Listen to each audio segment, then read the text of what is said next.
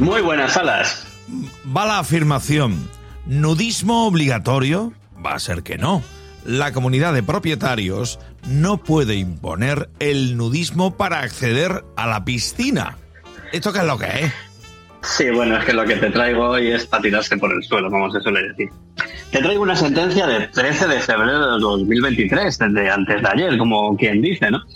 Eh, eh, han tenido que someter al Tribunal Supremo a una cuestión que, en fin, eh, es verdaderamente sorprendente, y es que en una comunidad de propietarios de Almería se quería instaurar el nudismo obligatorio. Es decir, por que todos- cojones, por cojones, pergullón. Básicamente, ¿no? Entonces, allí habría una comunidad que se autodenominaba naturista nudista y lo que quería, me río, pero vamos, esto es porque estoy haciendo el chascarrillo, no es porque yo me ría de esto, ¿no? Entonces, el asunto está en que, hay que tenía que ser nudista mm, por obligación. Incluso llegando, y aquí me, as- me asalta una duda que es verdaderamente notoria, ¿no? Incluso se llegaron a contratar unos vigilantes jurados para que en esa comunidad de propietarios se vigilara que todo el mundo era nudista.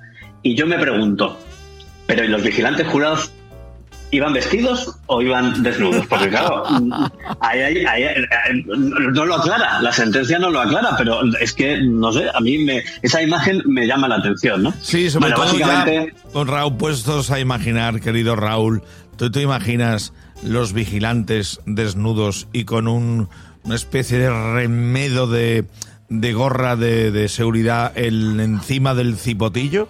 Bueno, es que a mí se me ocurren muchas cosas, porque ¿y dónde ponen la porra y la chapa de vigilante? En fin. Usted No tiene una eso, porra pero- o dos, dependiendo, dependiendo. yo esto lo voy a investigar. Yo tengo que investigar esto porque Sí. no, no entiendo.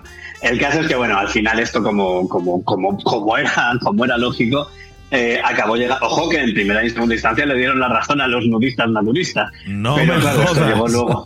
Sí, sí, sí, sí. O sea, primera instancia de, del juzgado de primera instancia y la audiencia provincial eh, le dieron la razón a la comunidad y efectivamente decían que eso se había, luego no era así, ¿no? Se había aprobado y allí todo el mundo tenía que ir en pelotillas. Y Bueno, si no, te quedas esto- en piscina. Ya está.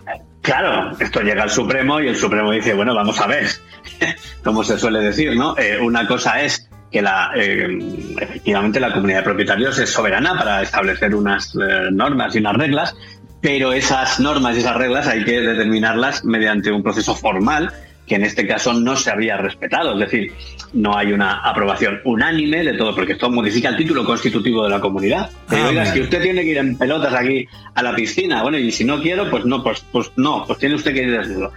Eh, bueno, pues al final, eh, evidentemente, el Tribunal Supremo determinó que no había ese acuerdo unánime, que eso no estaba bien hecho y que, por lo tanto, además, ese acuerdo, eh, por supuesto, eh, como es lógico y nos dice el sentido común, atenta contra la libertad de las personas y su derecho a la intimidad. ¿no?